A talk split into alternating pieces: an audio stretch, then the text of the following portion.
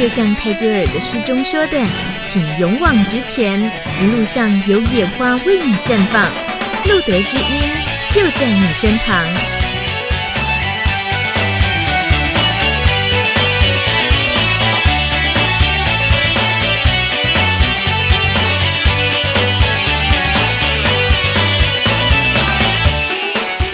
欢迎收听，今天是二零一三年十一月五号第十一集播出的《路德知音》，我是主持人琼梅，好高兴哦！我刚刚呢已经把这个快乐的心情透过跟一个朋友聊天的时候、打电话的时候呢传递出去。我跟他炫耀说：“你知道我今天要访问谁吗？”他说：“谁谁谁？”因为他自己也是做人权工作的。我说：“哼，我要访问的是台湾爱知运动圈的教父级人物。”哼，他说：“哇，真的还假的？”然后呢，嗯，我就心里想，可是我这样称呼对吗？我自己其实没有那么 没有那么确，因为教父级这个人也还没那么老哎，说教父级好像真的年纪很大了。好，我们今天呢，呃，一开始就得把这个祖师爷请出来，因为时间太有限了，才一个小时。Hello，克菲你好，球美，还有热情的路德知音听众朋友，大家好。哎呀，已经隔很久很久没有见面了。是啊，这样子称呼实在是很不敢当。好啊，好啊，那不是教父级，那是什么级？就好朋友就好了。哦、oh,，OK，哎、欸，这个克菲可以距离麦克风再靠近。其实克菲声音很有磁性哦。待会儿呢，嗯、待会儿激动起来的时候呢，再再自动再离麦远一点就好。因为我们发现哦，其实，在录的音跟大家线上直播的时候，因为是做现场的关系，反正也没什么好剪的，情绪也都通常来不及修饰，所以呢，有时候进行到某个话题啊或某个心情的时候，这个会爆掉，就是不止心情爆掉，然后那个连音频也会爆掉。所以来宾都是原形毕露的啊、哦，好喽，真是多令人开心呐、啊！哎，克菲，你今天呃当我们的大来宾，当然你也一定看到我们大庄精心为您设计的海报，所以今天节目一开始我就超有兴趣的，我好想跟你聊这张海报，因为能够听到这个节目，朋友们应该也都看了这张海报，然后大概知道说哇，今天克菲要来，哎，这个海报呢很粉。呃，请问克菲本人 看到这张海报的时候是什么心情？呃，有点有趣就对了。你想到的是什么？呃，那个海报上穿的那个 T 恤是同志咨询热线我们的 T 恤啊。对，然后，然后那应该也是一张工作的时候拍到的照片。嗯、那是这样偷拍喽。因为本来今天要谈的主题，可能对一般人来讲会觉得比较严肃，或者是我们难免会聊到一些比较比较那个不是完全很开心的话题，但是好像又加了一个曼谷，就让我觉得 情绪非常的特别，波涛起伏。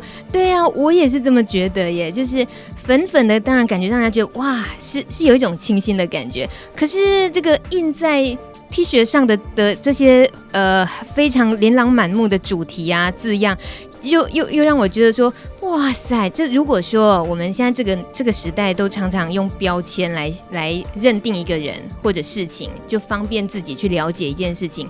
那如果说这些字体啊放在克菲身上，这些字体也都是真的在在现在人的眼光里面，它都是很具体的标签。例如，诶，什么艾滋。同志、嗯、男男自由行、老鸟带路，然后还有平权运动尖兵、同志咨询热线。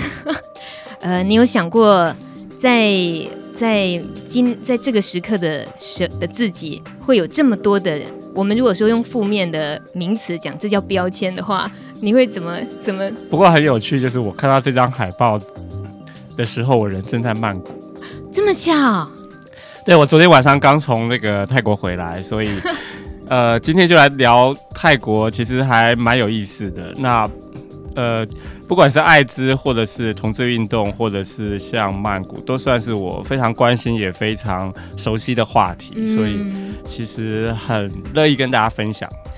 嗯、呃，对，我想就是因为是克菲来，所以这些东西我们就百无禁忌，什么都想聊。但我觉得，像我觉得今天。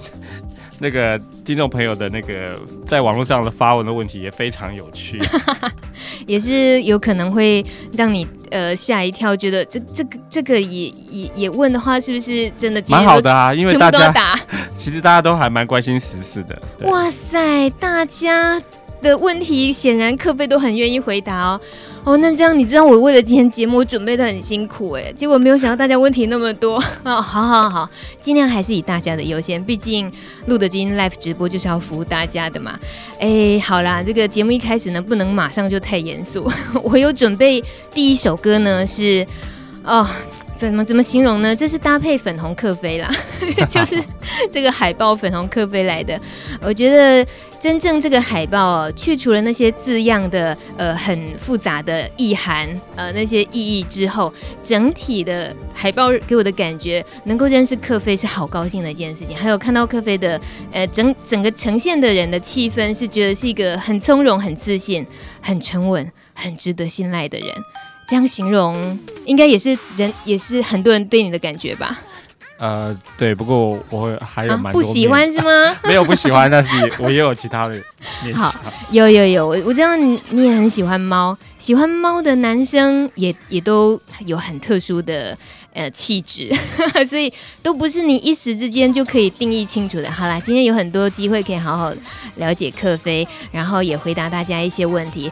哎，这个这首歌曲呢，就是搭配粉红克菲喽。他爱猫嘛，这首歌跟猫没有关系，但是呢，我觉得哎是可以呢，让你就像看到克菲的时候，你会觉得哇，眼睛一亮，觉得人都精神起来。这是 Wake Up，日本的两位声优小仓唯和石原夏之，两个很可爱的这个声优，他们的歌曲。呃，克菲你要这个忍耐一下，因为呢，这首歌呢可以把你叫醒，但是也可能把你逼疯。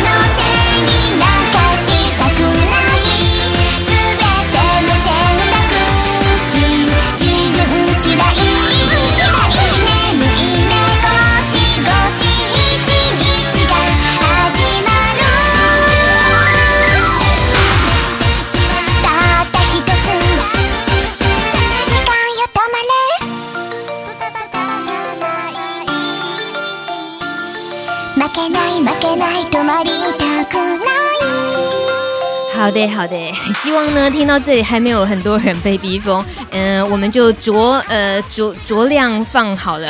接下来就是很重要的艾滋新闻周报，今天的新闻主播是志浩。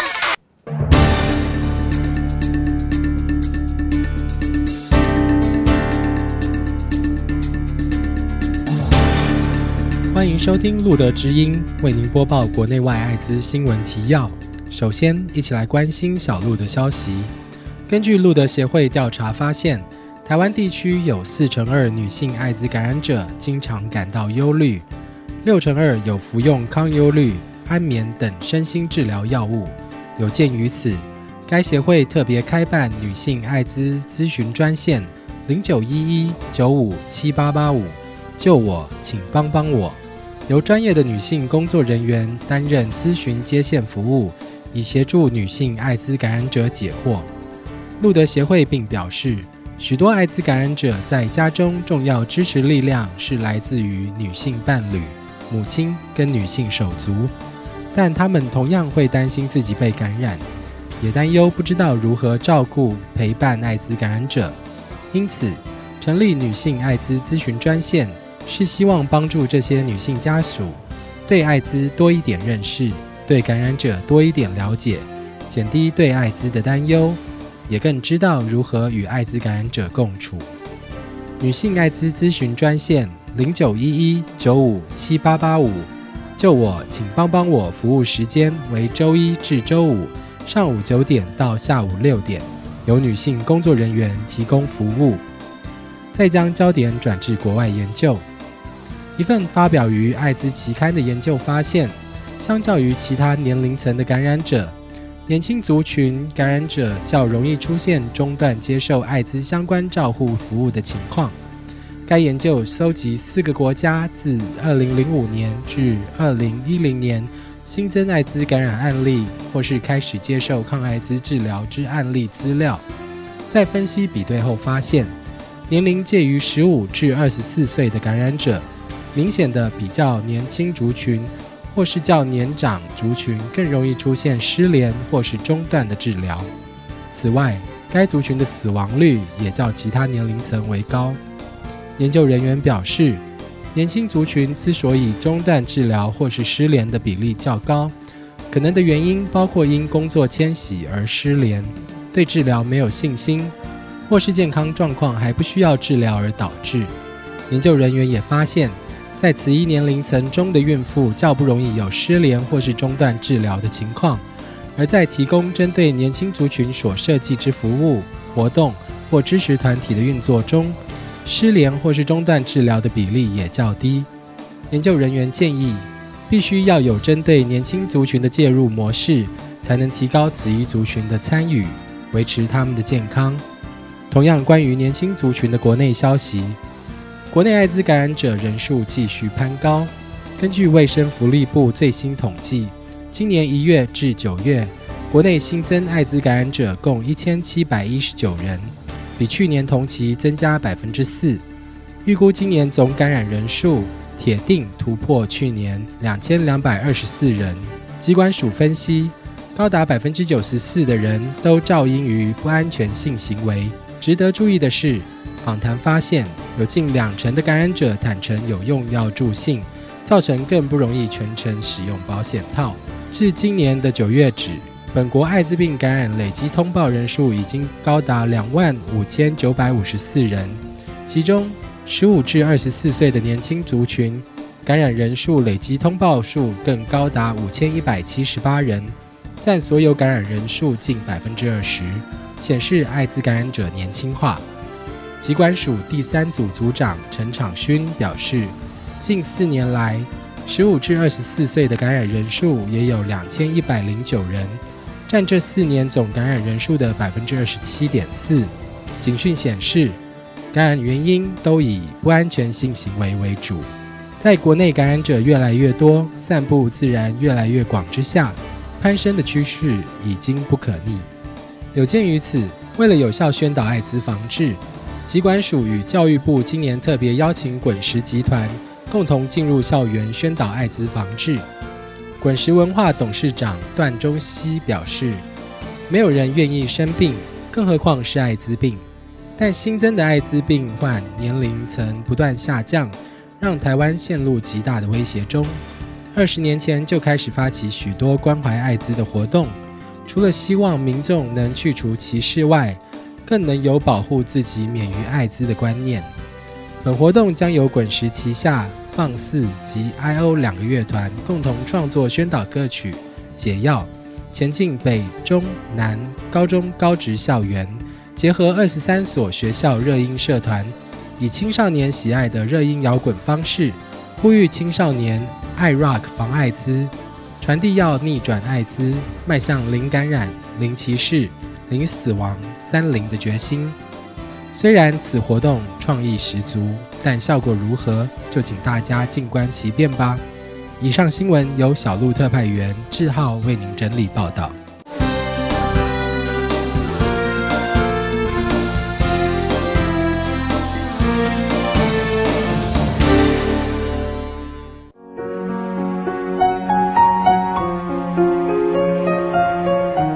大家好，我是万延海，我在中国大陆做艾滋病防治工作，那经历过很多的事情。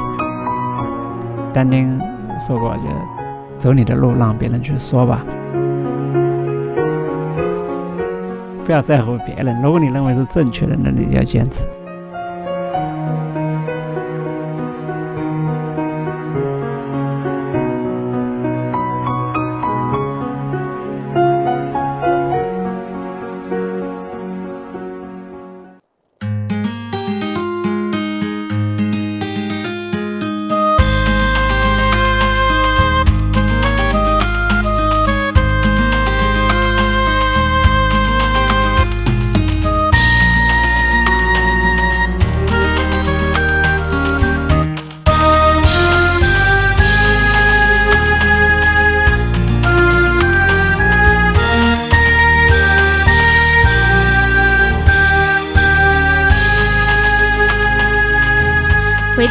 现场，九点十六分。今天的路德直播呢，哎，克菲的魅力太大了，所以呢，状况也不小。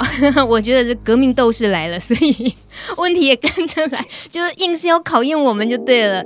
所以很多朋友可能现在是没有办法收听，但是不用担心，这个事后呢，我们会给你完整的克菲 一整集完整播出。那么我们呢，还是照原本的呃流程进行，希望呢可以好好把握住时间跟克菲聊天。那今天在已经留言板上留言的朋友们的问题呢，待会儿呢我们尽可能会回答。不过呢，哈 哈哈哈，琼美当主持人的特权就是我我高兴问什么我就。可以先问什么？嗯，克菲，我如果说一个不认识你的人啊，因为你的 title，我简单的讲，可以是讲呃同志热线的理事，是这样吗？对。对，那嗯，通常你会怎么介绍你自己？呃，同志运动的长期义工。哦。对。就这样。对。然后关心艾滋，关心老年同志，关心人权。啊、哦，所以在第一。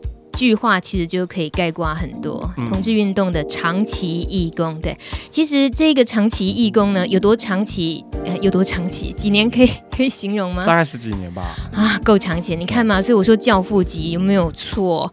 呃，不过呢，这也是因为克菲这样子的角色，然后这些年走下来，所以他有些文字啊，你在部落格自己的部落格也好，或者是公开的，呃，像我前几天看到你写了一封给台湾同志游行的发言稿的一份文件，叫做“不要忘记我们曾经在柜子里”。啊，那是游行那一天我上台发表哦，哦，所以是那一天在对那天上台讲的话啊，这样马上被抓包，就是琼美不在现场啊，因为那一天啊，我有解释过啊，就啊算了，呃，这个内容让我真的觉得很感触很多的是，就是呃，在柜子这件事情。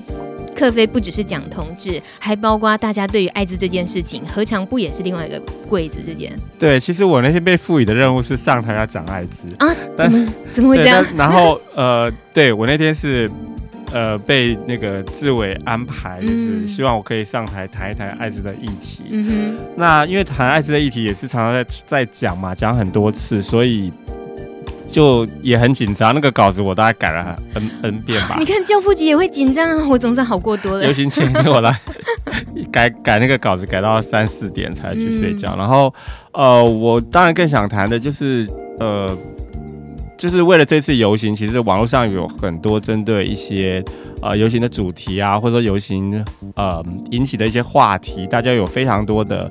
争论，然后那个争论非常的激烈，嗯，那呃我自己感触很深。那刚好前一天游行的前一天，我有机会经过新公园，嗯，那真的是一个非常巧的机会。那我很久没有经过新公园，然后呃我就很认真在观察那里的景物的变化。我发现呃有很多有很多变化，比如说围墙拆了，然后其实呃。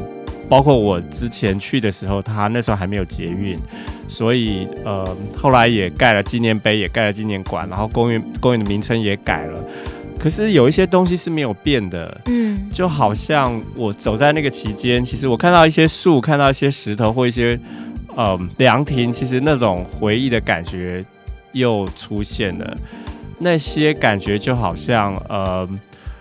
我自己又回到当年那个就是很孤单的年纪，然后很孤单的呃那个过程，然后晚上在那里走的时候，其实我以前是，对我一直是还还蛮害羞的，我不太敢在那里跟人搭讪，所以、呃，就是去那里，每次离开的时候，即使是孤独。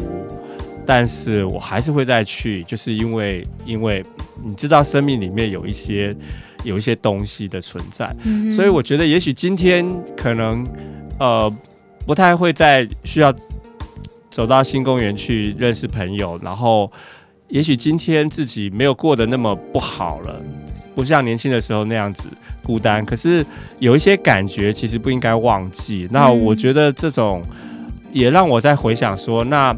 这十几年来，同志运动到底在做什么？然后在关心什么？那我们今天在争辩一些话题的时候，为什么有一些呃，大家好像都忘记了一些一些曾经有过的一种感受跟曾经有过的处境？呃，我只是要呼吁大家说，呃，也许你今天过得比较好，但是不要忘记，我们都曾经是经历过那样子的辛苦的时候，所以。不要以为我们今天自己过得好，就是世界上就没有过得不好的人。嗯、不管是那个艾滋感染者，或者是其他不同因为性的议题而处在很弱势、被瞧不起，或者是被边缘的这些族群。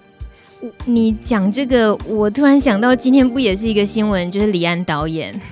他说他在国外受访的时候，然后当然是聊到他的这些伟大的作品什么什么，嗯、然后他后来提到他自己为什么都会描述一些比较边缘人的、比较弱势的，能够能够这么样的发挥，可能是来自于他生长在台湾，一个总是输的台湾。对，我刚好跟他是同乡，我觉得对，都是台南人。哦，哦，真的，那个那个道理就很好懂了，就是是容易将心比心，就是因为你自己可以感同身受，然后也愿意去理解别人的立场，会会有什么样的困难。对，像在游行之前那个争辩，就好像说，哎，我们不要谈太负面的社会不喜欢的议题，嗯、不要谈那些社会可能还不能接受的话题，那我们就来只来谈这个争取婚姻，我们把最好的一面表现出来。可是我觉得那个不是不是同志运动的的最最核心的理念啊，我觉得那不是我们不能够因为我们今天这个呃。可以穿上皮鞋了，我们就忘记我们以前曾经也赤脚过的那种、嗯、那种、那种处境啊。嗯，嗯、呃，在今天呃，能够今天坐在这里跟克菲聊天，克菲自己也是走出柜子的人。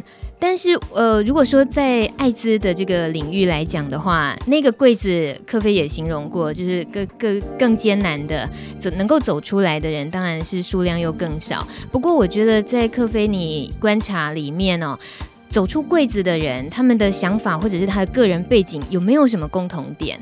愿意有能够最后是能够走出来的人？呃。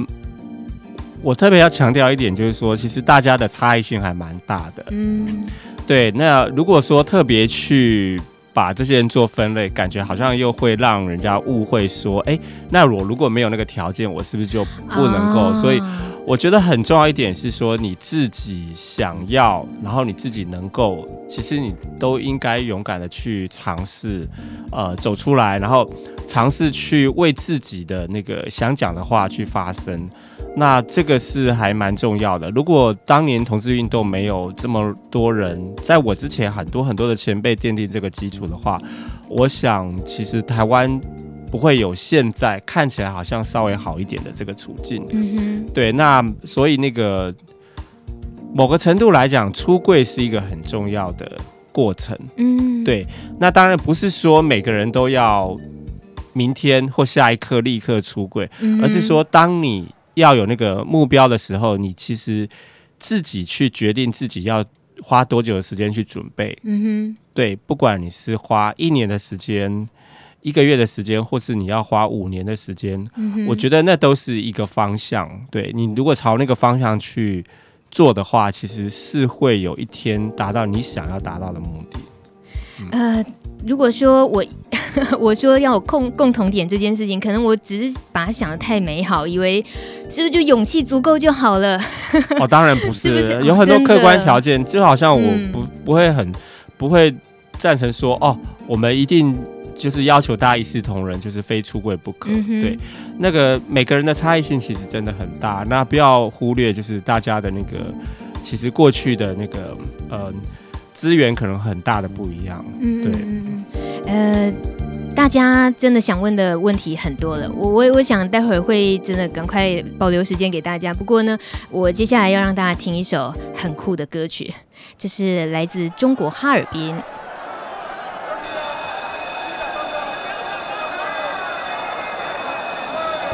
喂喂，各位同志，请安静啊！演出马上就要开始了，马上就要开始了。到底要不要开始呢？大哥，你玩摇滚，你玩它有啥用啊？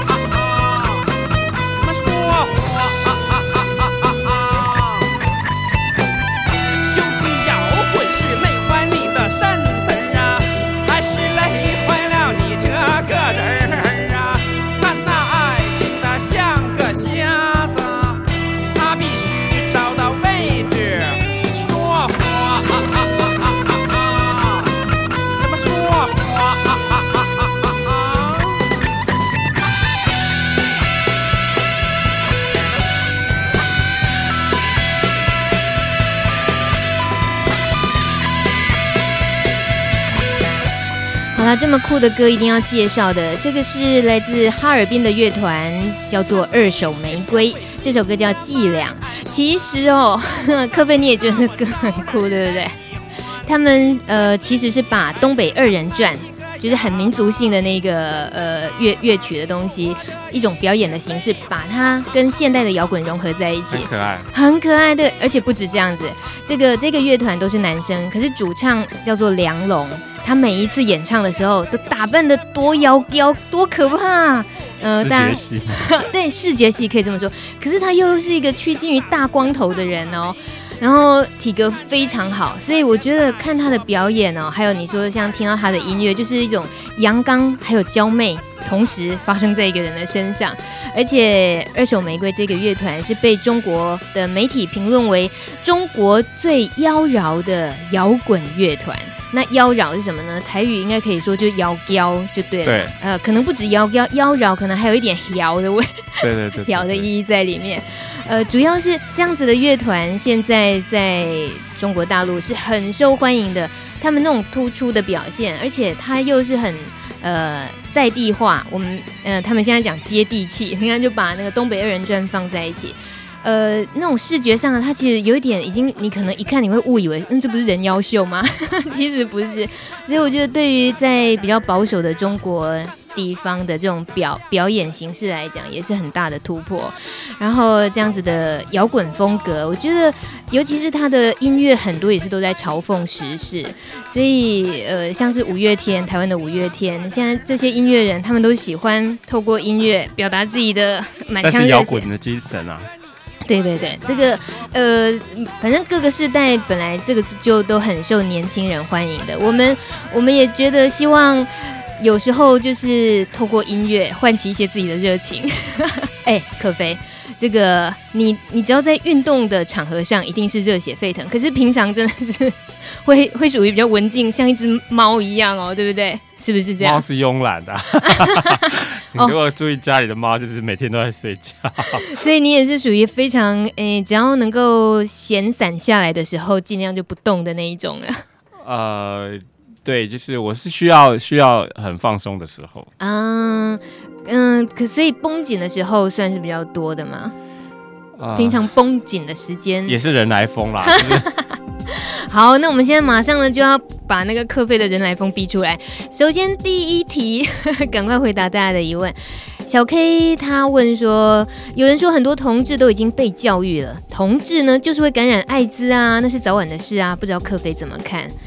嗯，克菲，呃，这个也是我这几年就是常常在谈一个演讲的题目，叫做“同志与艾滋”，或是“同志怎么看艾滋”或“同志与艾滋的关系”嗯。其实谈这个话题最大的用意就是要去讲说。为什么同志跟艾滋被有这么深的双重污名的连接？嗯，那在这个很多次的演讲里面，其实我都一再的要去讲一个东西，叫做污名，呃，去分析说污名是怎么存在的，怎么发生的，然后呃，我们要去为什么要去了解污名的由来，是因为我们已经在不知不觉当中。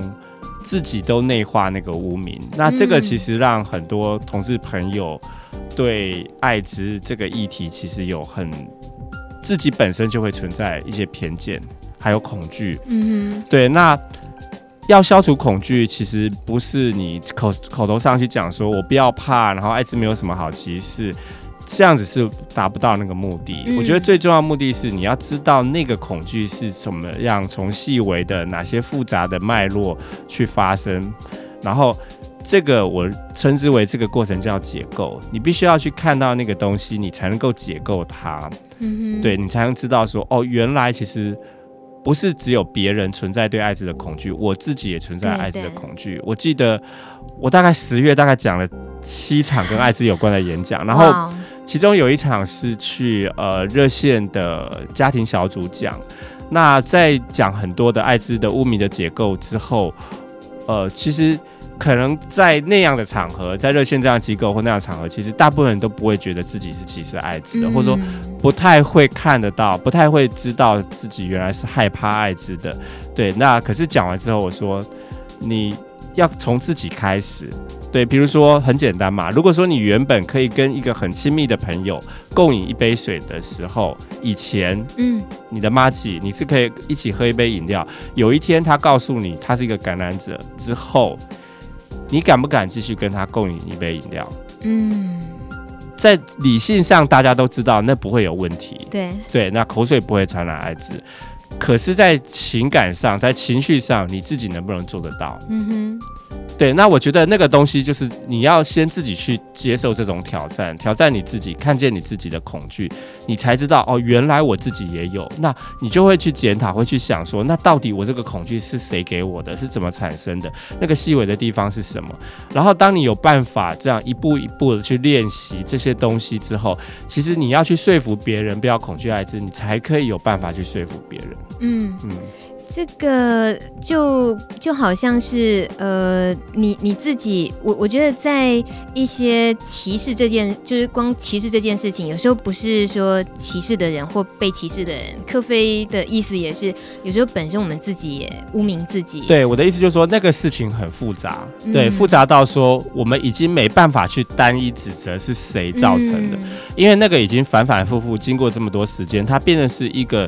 交叉交叉，然后交错很复杂的东西，然后它又被复制，然后又被媒体这样宣传。那我觉得一个一个把它细细的拆开来看，嗯，一个一个去看哪些哪些事情是这就是在歧视，那你才会去认清楚哦，原来这么多东西加注在我身上，过去我不知不觉当中。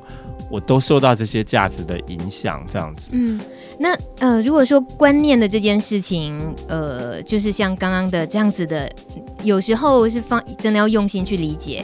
但如果在行为上，就是像小 K 他说的，呃，有些同志自己心里头就已经冥冥中已经被洗脑了啊，反正你迟早会得艾滋，所以就就会可能就不那么注意。像这种情况，就你所了解，会不会常发生啊？其实还是很容易看到啊，所以我才说这个东西要不断的去讨论啊。嗯，对啊，当有人跟你讲他有这样的想法，或他其实表现这样子的时候，其实你就要有耐心，一步一步的去跟他拆解嘛。嗯，那你觉得为什么同志会得艾滋？嗯，那人家都这么说，那人家说了什么？嗯，那你为什么认为那个是有道理的？那我一步一步来跟你解释哪个是有道理，哪些可能是偏差在哪里。比如说数字的误导，比如说呃一些伪学术的东西、伪科学的东西，嗯、然后量化的这个误导。嗯，对，那量化其实有很多量化，量化就是一个很容易误导。比如说用数字来吓人吗？呃，我讲一个最简单的，嗯、好，有人就会讲说，好，青少年的感染者就是增加了百分之五十。可是如果你只看这个，你会觉得很恐怖哇，百分之五十。那你应该回头同时去看数字是多少。如果从三个变成六个，变成六个，那就百分之百了。嗯，我的意思是说，数字跟百分比它必须要同时摆在一起来看。嗯哼嗯哼。那如果三个变六个，很恐怖哇，增加了百分之百。去年、今年比去年，那如果说呃，那高血压去年有这个一百人，今年变成这个五十个，那你说哦，台湾高血压这个问题减少了百分之五十。我的意思是说，不要单纯的看数字或单纯的看比率，其实我们要还原很多的东西。嗯、对，像我讲一个最简单的例子，最近常常在讲的就是，呃，艾滋变成青少年族群这个十大死因。我觉得这也是你还原那个数字看，那它也是一个耸动的东西。嗯，第一个那个数字实在是差太多，那百分比在那个十大死因里面是是个位数字零点几的那个比率。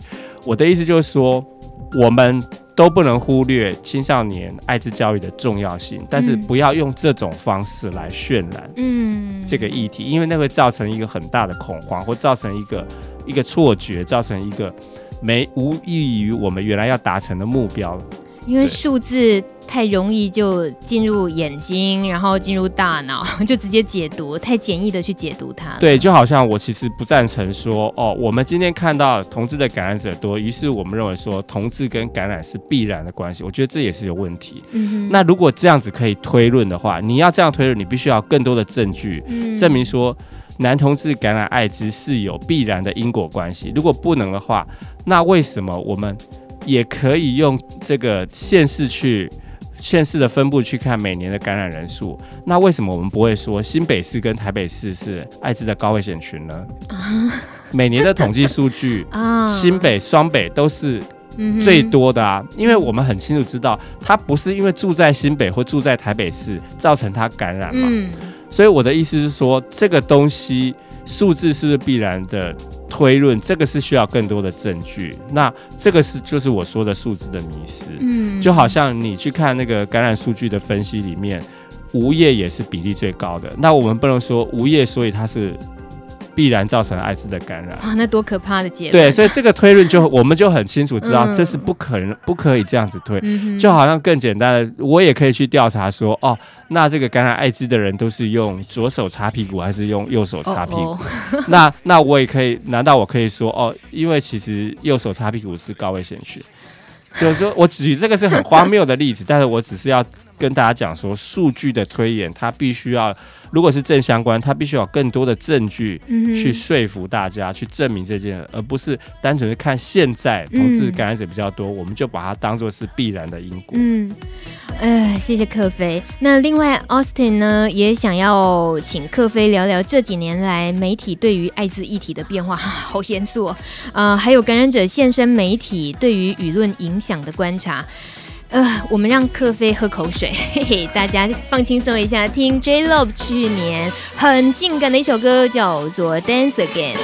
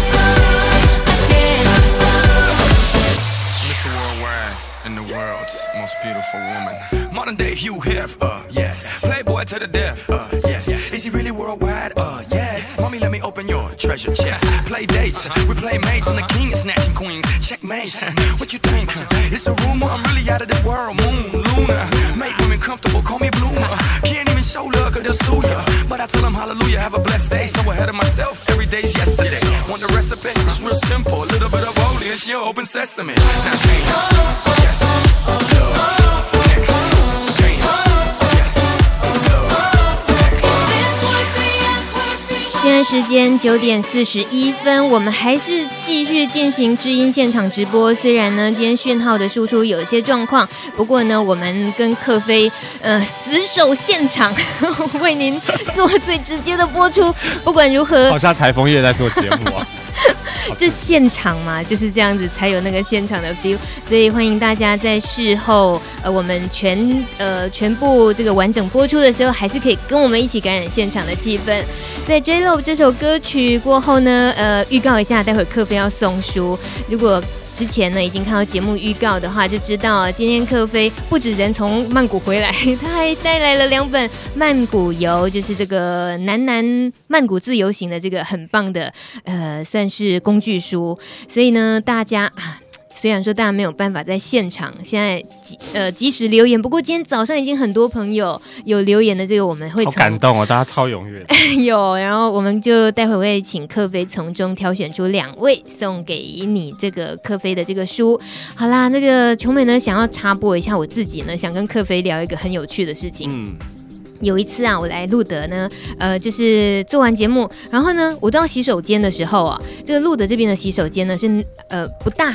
然后男生女生是放在一起的，嗯，然后我一进去的时候，因为呃呃突然就看到熟人，然后就很就很大一只男生就站在男生的位置上，嗯，然后女生的门就紧邻着他的背后，然后我就突然哇好大的惊吓，因为平常我去的时候啊就是没有人，几乎都是没有人，我就直接进那个房呃女生的，然后那那一刻呢，我就突然当然就大家就笑出来说啊呃这里哦还真挤哦，然后那个呃朋友就说哎呀对呀。你看这里多好，是无性别空间哎，我觉得是有道理。但是我一进去后，我就我就边喊说，是无性别空间没错啊，但也但也是无隐私空间呐。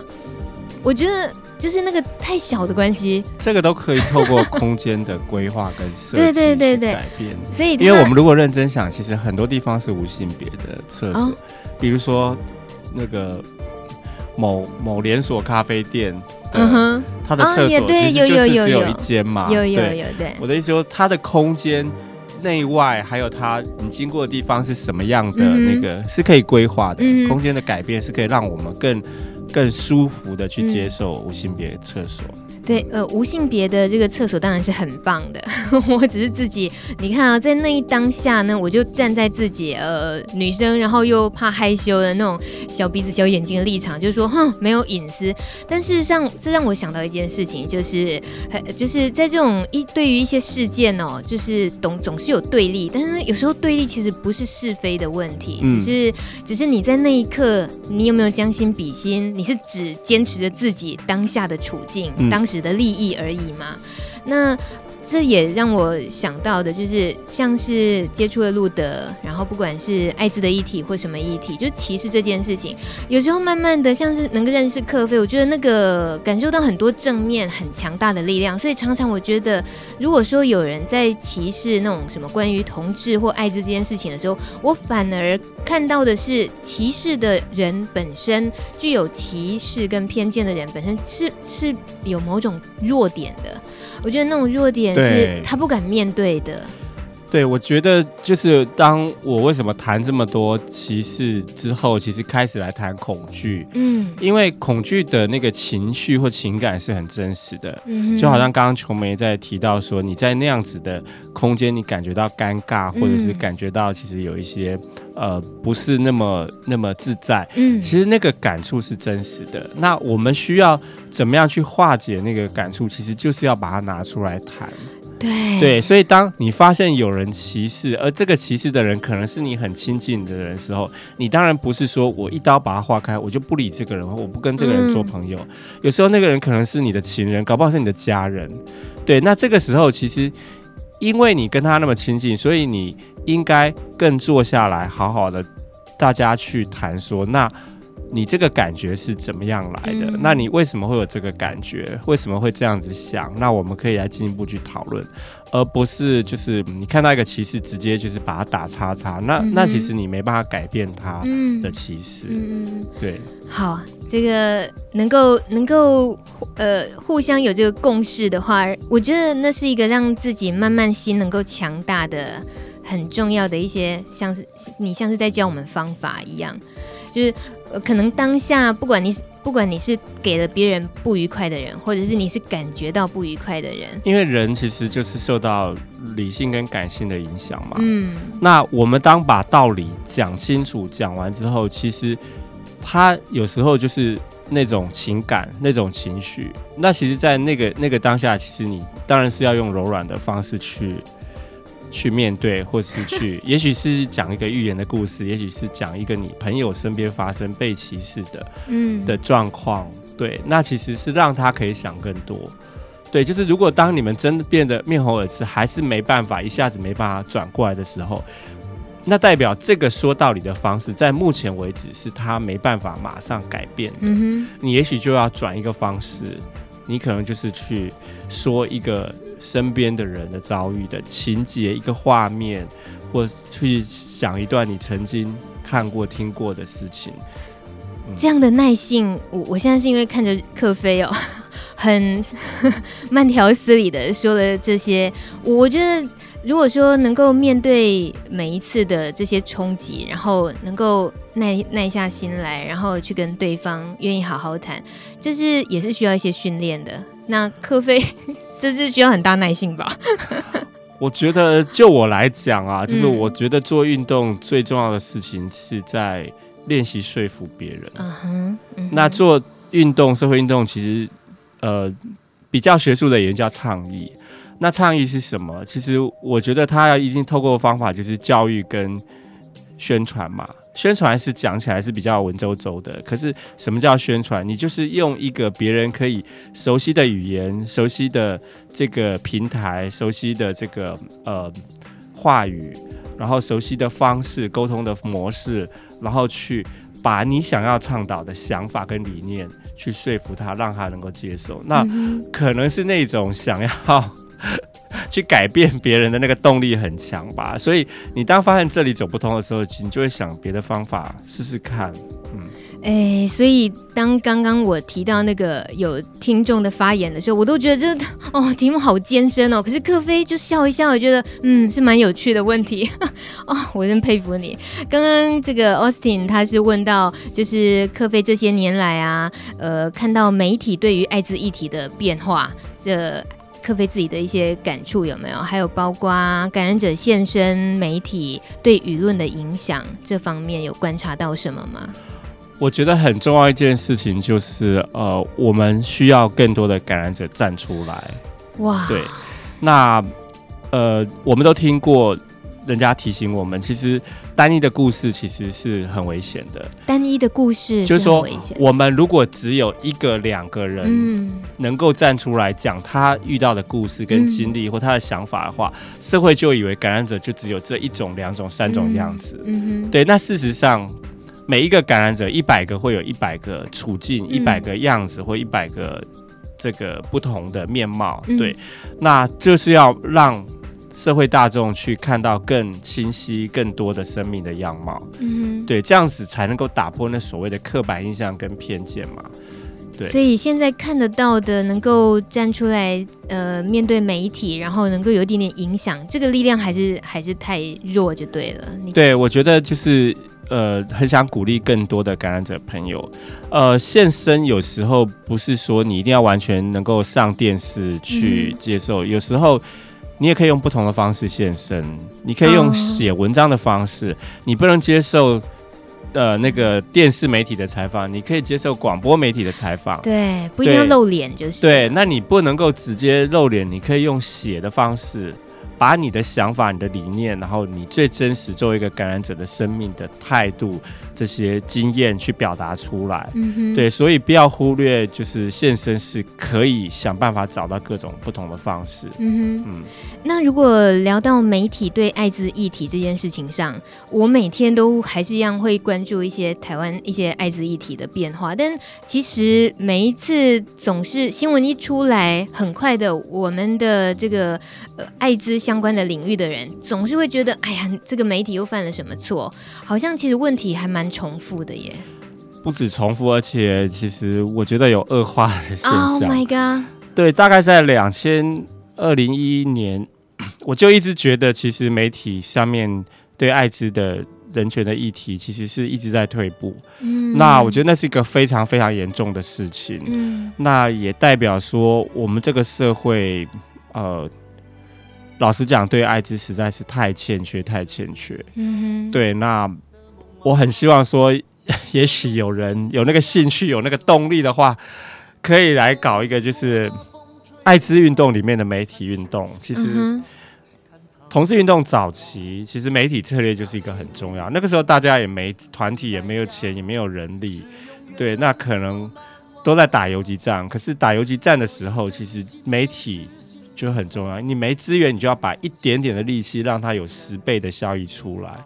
对，所以我觉得像帕斯提联盟有时候会对一些议题去发表声明，去发表意见，那是非常好的事情。嗯，这个事情可以鼓励大家。那大家应该轮流，或者是说用群体的力量去 share 这个工作，避免就在在初期，其实我没有那么专门的这个人有足够的那个资源去做这个事情。嗯嗯。呃，这应该也是一个很大的预告。我觉得需要的就是像柯菲这样偶尔提醒一下，哎哎，该动起来了哈！我们现在接下来就做这方面的事情。有时候需要火力全开啦，就是想好了目标。是啊，就是做运动很重要的就是你要有互相打气鼓舞的伙伴，嗯，这是我们为什么要集结的原因。嗯，你如果一个人做，你一定会有没力气，然后。呃，灰心、懒散，或你自己个人的一些状况出现的时候，你也许那个时候可能刚失恋，或者说刚你刚刚跟你的情人吵架，其实每个人的情况高高低低嘛。那你如果有一群共同打拼的伙伴、革命伙伴互相鼓励，当有一人低潮的时候，有人火力比较旺，他就可以把大家再带上来，然后给大家打打气，然后让大家有更大的活力。这就是集结很重要的一个一个。意义啊！太好了，我突然觉得我的气都充饱了。今天帕斯提联盟应该非常感谢科菲，欢迎大家踊跃报名啊！就是帕斯提联盟随时都可以招募新血的，可以跟路德报名。走吧，长大。走吧，走吧，人生难免经历苦痛挣扎。走吧，走吧。为自己的心找一个家。也曾伤心流泪，也曾黯然心碎，这是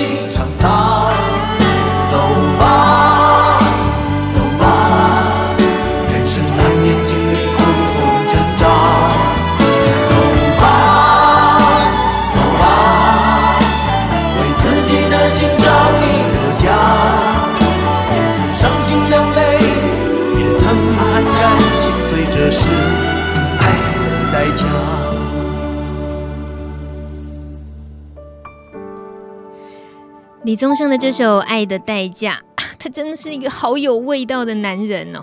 这样讲是不是哪里怪怪？克菲也是哎，修啊修哎，你这样用网络用语拿来当口头禅，很好笑哎。呃，时间是九点五十五分，今天呢，我们破例节目时间可能会延长一点点，呵 呵这个呢，呃，希望大家可以满足一下，因为克菲难得来，而且呢，我一定被大家骂疯了，想说琼美，你到底要不要让克菲聊那个那个那个泰国的事情啊？我知道，我知道，我现在马上就来了，好不好？大家冷静好吗？哎，克菲，你刚从泰国回来，你这么密集的往泰国跑，也没有很密集吧，uh 其实没有吗？是这样八天去一次而已。就是就是有一个机会，就是九月去过，然后上个礼拜昨天才回来这样。呃，是去玩，呃，可以说吗？对啊，可以这样子讲。哇，嗯，可是。泰国对你来讲，能够呃玩到可以用给出这个工具书，为什么？嗯，一方面我对工具书有一种奇妙的偏爱。我之前在那个呃出工具书的出版社做主编，嗯、其实哦，对我大概待了五年，原来是职业病。对，职业病五年半，然后那个时候就是我是。负责规划找作者，然后找人来出书，不是我自己写。嗯哼，那个时候大概我手上出版过七十几本旅游工具书吧。哇，都是旅游的。对，都是旅游。那那个我主要负责几个旅游书系，所以我对工具书有一种偏好跟迷恋，特别是像 地图这个东西，我自己。嗯、那呃，基本书房有一本南城南。自由行的这个曼谷，嗯、这个书再版的时候，我帮忙做修订。嗯哼，那里面的地图都是我亲自画的，所以地图我是非常有把握。有啊，我讲一句很惹人厌的话，就是这些地图看起来都很 friendly。谢谢。很很好用，然后很好辨识，而且字很大，有多。然后我觉得旅行是一个很有趣的东西，就是旅行可以呃。沉淀自己，旅行也可以观察自己，然后旅行也可以放松自己。嗯、像我觉得在台湾，因为就是工作一直都常常很忙，所以大概出国是对我来讲是比较好的休息。嗯、那泰国为什么我有这么大的迷恋？其实，呃，在十四年前我第一次去泰国。的之前，其实，在那个之前，我比较常出国旅行，都不是在亚洲，uh huh. 可能去过欧洲一些国家，去过美洲一些国家。那即使大家耳熟能详、最 friendly 的呃 gay friendly 的旧金山，嗯，在这么友善、这么漂亮、我很喜欢的城市里面，可是你终究还是会感觉到白人跟你的隔阂。Oh. 对，即使他们和你一样，可能也是也是同志，也是同性恋，嗯、但是你就是感觉到有一些白人的优越感存在。嗯、但是我第一次去泰国的时候，嗯，我就感受到非常强烈的亲切感。对，所以对我来说，那个地方这么迷人，和他们的民族性和他们的整个社会的氛围，其实是有很大的关联。而且，呃，是不是在同志圈，其实曼谷就是，反正就就就就是一个圣地。我我身边也有、呃、对男同志，对很多男同志来讲，呃，好啦，这个太太属于娱乐性质的，到底应该怎么玩呢、啊？然后哪些地方推荐什么？大家这个书哦，真的是超好用的。待会儿呢，我们会呃节目之后呃官网上会公布，有两位可以得到这本《男男自由行曼谷篇》。那呃。但我觉得，既然是透过节目可以跟克菲聊男同呃，就是同志们到曼谷玩这件事情，还是有我们比较责任心的那个部分，想要 想要觉得啊，还是还是有要注意的事情吧。注意，因为大家都玩的太开心了，很容易在玩乐的时候松懈嘛。这这好像一般的认为。呃，我觉得要融入一个国家，要去一个地方，呃。让你觉得自在，对我来说，嗯，很重要一个观念是不要把自己当观光客。嗯，我在泰国，我最不爽的就是有计程车司机敢不给我跳表，其实我会很生气。这样用泰文跟他理论吗？我没有，我不会泰文，我不像有一些朋友，就后来还去学泰文。哇，那对我来讲，不是说金钱上的损失，而是说你我为什么让你当成观光客这件事让我觉得很不爽的。啊所以，呃，我觉得你要把自己当做是一个想要融入那个地方的人。嗯、那你如果只想当观光客，那说实在，你就真的只会停留在一个观光客的浮光掠影。嗯，对。那那边有机会去认识泰国的朋友，有机会去看到他们的文化，看到他们的生活。其实你如果可以融入的话，其实真的是可以体验到比较多的事情。你你讲这个我都受用啊！我泰国还没去过，那我觉得那样的心情其实也是放出四海皆准啊。到国外旅游，能够尤其当背包客是真的很幸福的事情。可是我们如果说，就以客杯，你家来行哎，你怎么你讲起？我怎么突然操台语口音？我把写当工台语了。就是我觉得，因为我自己也有同志朋友啊，就是常常去，然后当然就是自己很爽啊，然后尤其尤其很会犒赏自己，就是一定就是一段时间就要去。但如果说身为朋友，我们大概就是会觉得啊，你都有没有有没有？有没有安全啊？就顶多能够问的就只有这个，但实际上在那里到底会不会有什么比较呃危险的，比较能比较可能会超乎你你能够掌控的，就是需要注意的是有吗？如果要提到这个，我觉得不管你去哪一国都一样哎、欸，好像不是、啊、不是只有泰国这个需要。可是毕竟那里是会比较放纵的地方啊，是不是？呃，不是啊，这个眼神不是吗？在泰国的。南南三温暖，其实我看到大部分其实都会主动提供保险套。嗯，那我也跟台湾的一些业者，或者是跟官方也提过，就我们为什么不鼓励大家业者在房间里面放那个下压式大罐的润滑液？这个都是我在泰国经常可以看到的。嗯、那我觉得这方面搞不好他们做的是比我们好的。嗯，对，那。我的意思是说，这些注意其实本来就应该是要哦，就都太基本了，就对，这个都是很基本的该注意的事情啊。那他们有些搞不好做的比我们好。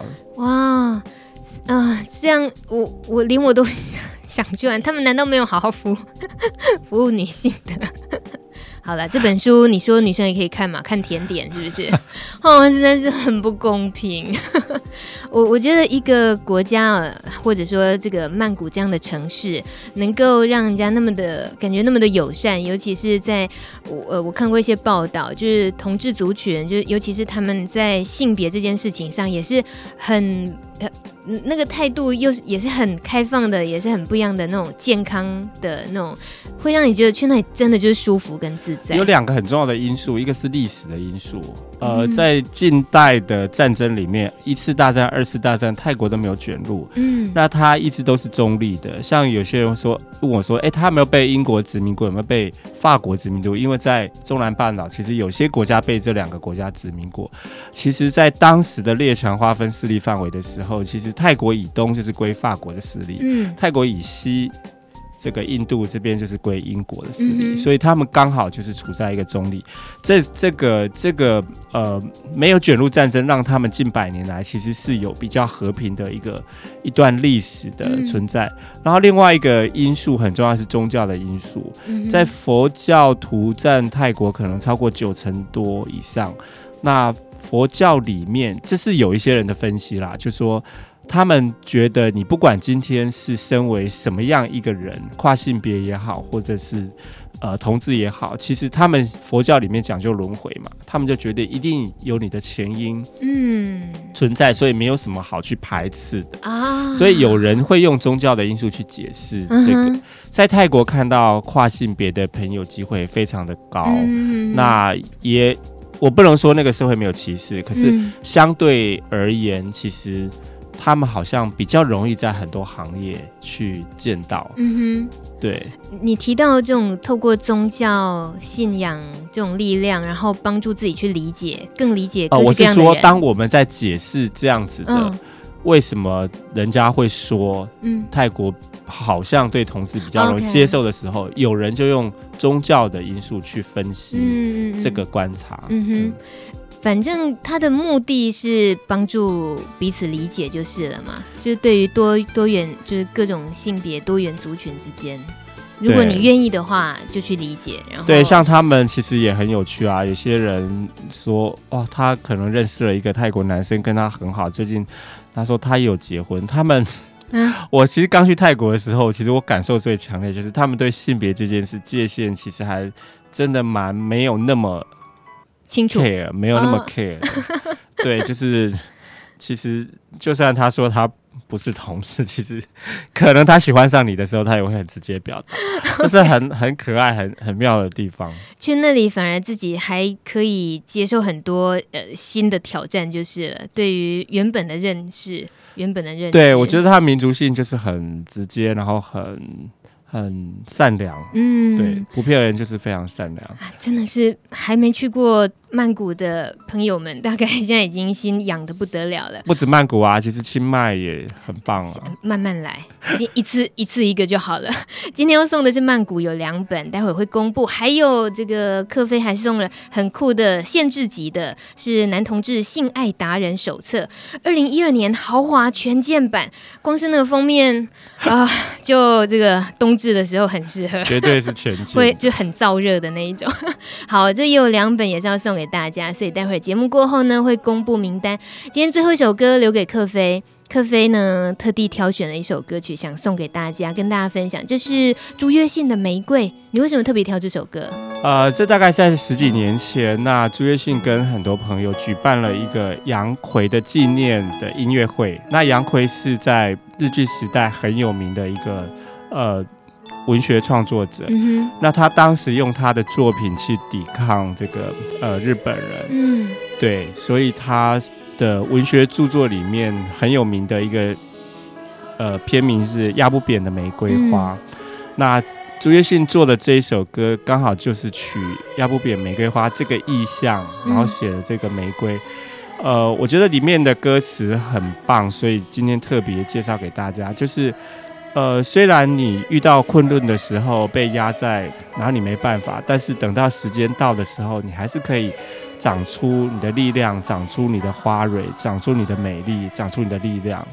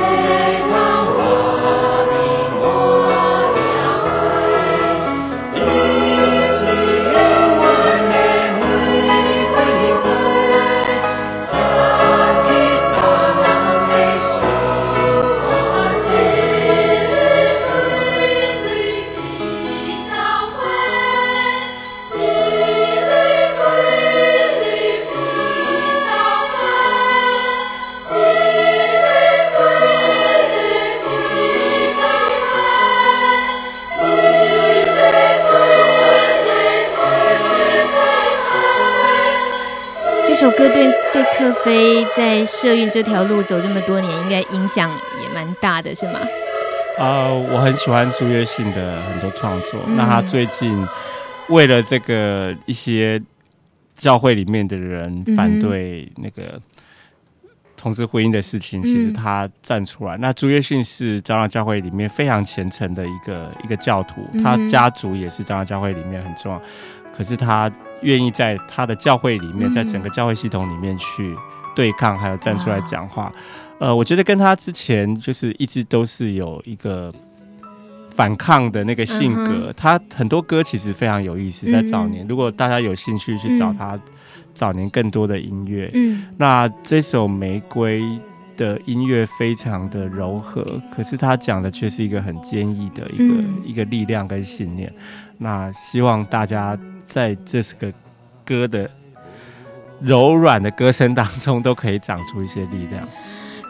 呃，这样的歌词呢，也推荐大家哦，可以在 YouTube 看，然后 YouTube 上就会有很大的文字，一句一句的写出来。你听着他的歌，然后再看到这些文字，虽然可能你台语听不太懂，不过这个文字你一看就会懂。